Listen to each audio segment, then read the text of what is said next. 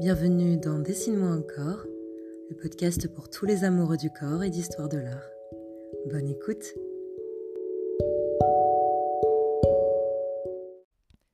Je ne sais pas vous, mais moi, j'ai eu du mal pendant tous ces longs mois à ne pas pouvoir regarder le visage des gens en entier quand je marche dans la rue, dans les magasins ou au musée.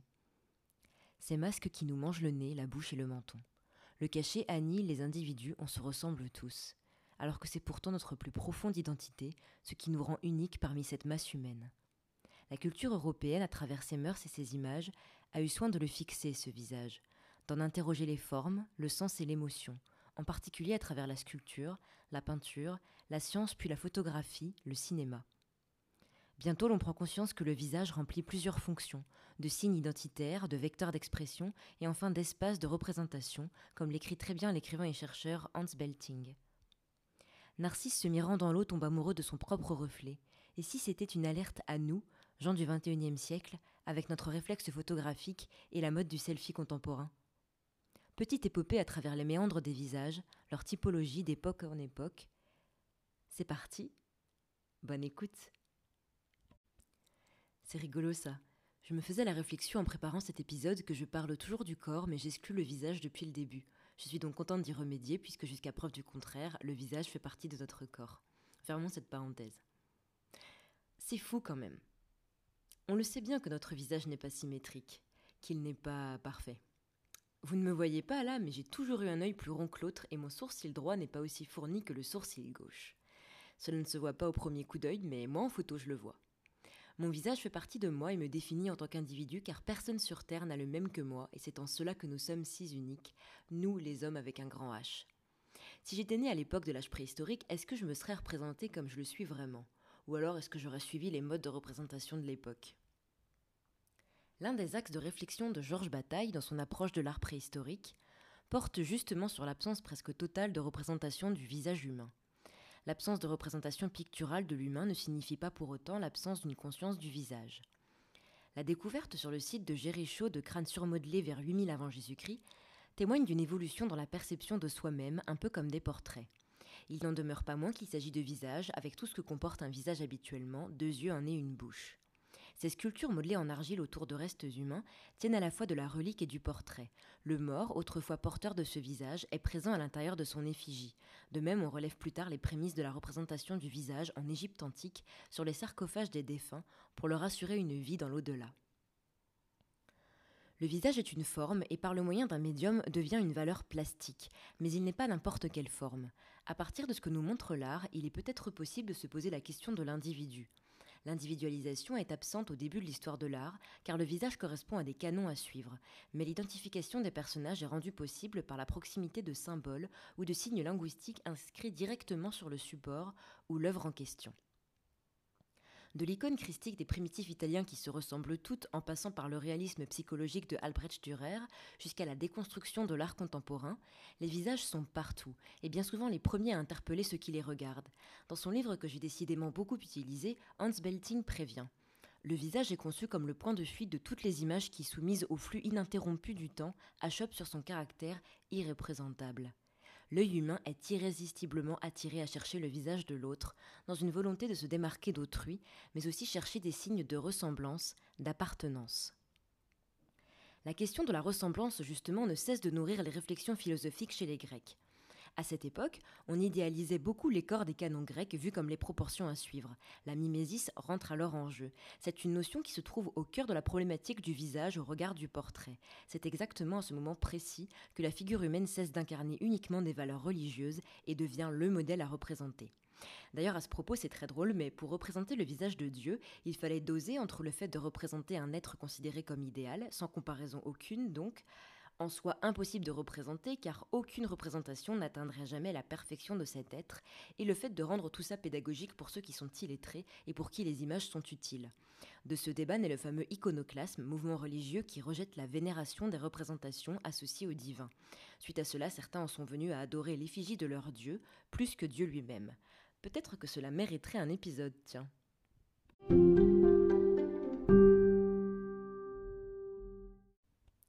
Revenons à la figure humaine. Platon, quant à lui, défend une peinture de portrait qui rend avec fidélité le vrai visage. Pourtant, il fait toujours la distinction entre l'essence et l'apparence, l'idée et l'image, l'original et la copie, le modèle et le simulacre. On va donc assister à une évolution du réalisme chez les Grecs avec les portraits véristes. Certains empereurs et hauts diplomates se font représenter avec leur expression individuelle, leurs rides, leurs imperfections de manière à ce qu'on les identifie clairement. Après les représentations religieuses au Moyen Âge sans vraiment d'individualité, à part des signes distinctifs qui permettent de ne pas confondre les personnages entre eux, le portrait revient à la charge et voit son genre exploser au XVe avec des Van Eyck et des Rembrandt qui en font euh, une quinzaine par jour. Serait-ce pour ces artistes une nouvelle manière de marquer l'histoire? D'inscrire leur visage dans la matière? Le Caravage fait brandir à David la tête coupée de Goliath. Elle n'est autre que son propre autoportrait. Doit-on y voir un message subliminal de la mort du peintre? Certains historiens de l'art font la différence entre visage et portrait. Texto, autoportrait signifie se peindre soi-même. Ça ne veut pas dire nécessairement peindre son visage, car le portrait comprend aussi le buste, il peut être réalisé de dos, en pied, sans forcément que l'on voit les traits du visage. On passe alors véritablement du visage sacré religieux au visage sujet. Grosse révolution en perspective. Au XVIIe siècle, les artistes s'intéressent de plus en plus au rendu du visage, aux traits de caractère. Charles Brun et sa physiognomonie des visages en est la preuve. La physiognomonie a pour objet la connaissance d'une personne d'après les traits de son visage.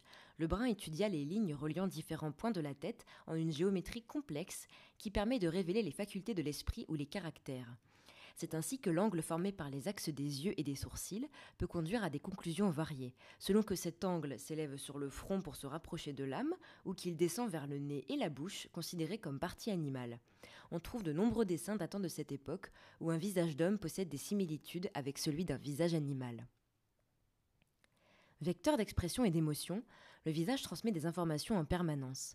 Les sentiments apparaissent colère, désir, tristesse, joie, peur, ce sont autant de signes pour enseigner sur la nature de la scène représentée.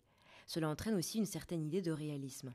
Je pense en particulier à ce sculpteur autrichien qui doit sa gloire posthume à l'étonnante série de têtes de caractère qu'il a réalisée à la fin du XVIIIe siècle dans le secret de son atelier, Franz Xavier Messerschmitt. Il s'agit d'une soixantaine de bustes, vraiment originaux, et pour cause, ce sont des autoportraits représentant leur auteur effectuant d'horribles grimaces. Face à ces figures convulsives, le spectateur ressent à la fois un sentiment de fascination et un réflexe de répulsion. On se surprend à vouloir reproduire sur son propre visage les ahurissantes mimiques ainsi répertoriées, car Messerschmitt a réussi comme personne à figer dans le métal la mobilité des traits, l'excès des humeurs, les expressions extrêmes.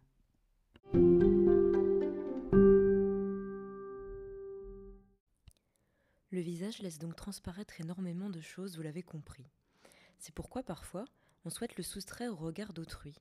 On veut endosser un rôle, cacher la vérité, un peu comme au carnaval en fait. La cour et la diplomatie, que ce soit dans la réalité ou portraiturée, sont une société de masques, renvoyant à l'hypocrisie.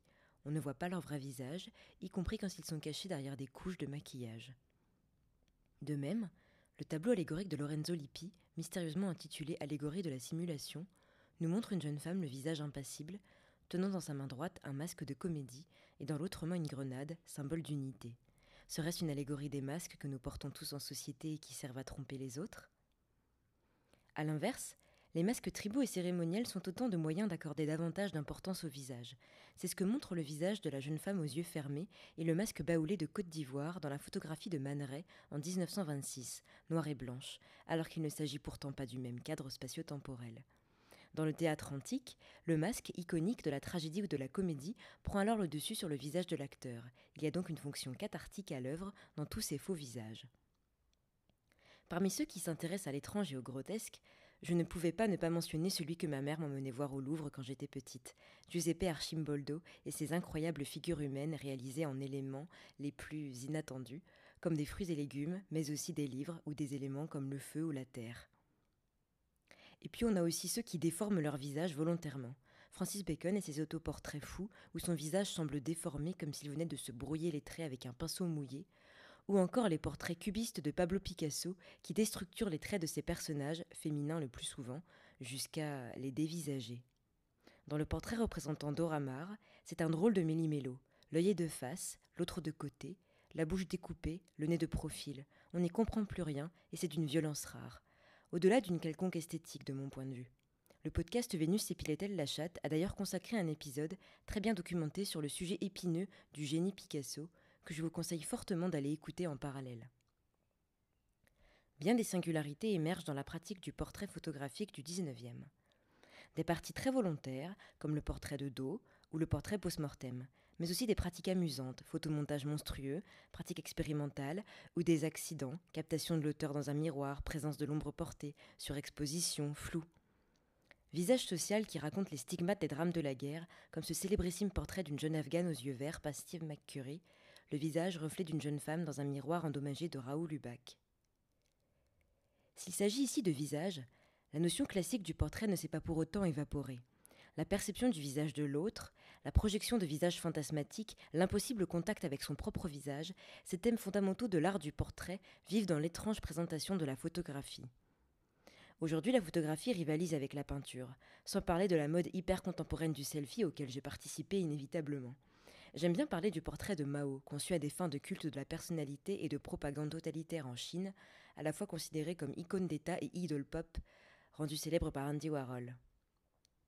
Le visage prend des allures de géant dans le mouvement de l'hyperréalisme, actif au cours des années 65-75, particulièrement aux États-Unis. Chuck Close se distingue par le fait d'avoir consacré son œuvre à la représentation de visages, peints en très grand format, à partir de clichés photographiques. Une plasticienne contemporaine est centrale dans la thématique des visages. C'est l'américaine Cindy Sherman, dont j'ai déjà parlé dans mon épisode sur l'art corporel. Les multiples figures historiques photographiques cachent et révèlent son propre visage, grimé, surmaquillé, augmenté. Elle utilise des prothèses, des faux ou des joues postiches. Elle se métamorphose tour à tour en femme de Rubens ou en Bacchus du Caravage. Comme un écho des jeux de rôle, des chirurgies esthétiques, un pied de nez aux technologies de reconnaissance faciale. Dans un autre genre, l'artiste aux multiples facettes, Orlan, l'a fait aussi avec ses self-hybridations. Elle a même posé des implants sur son propre visage.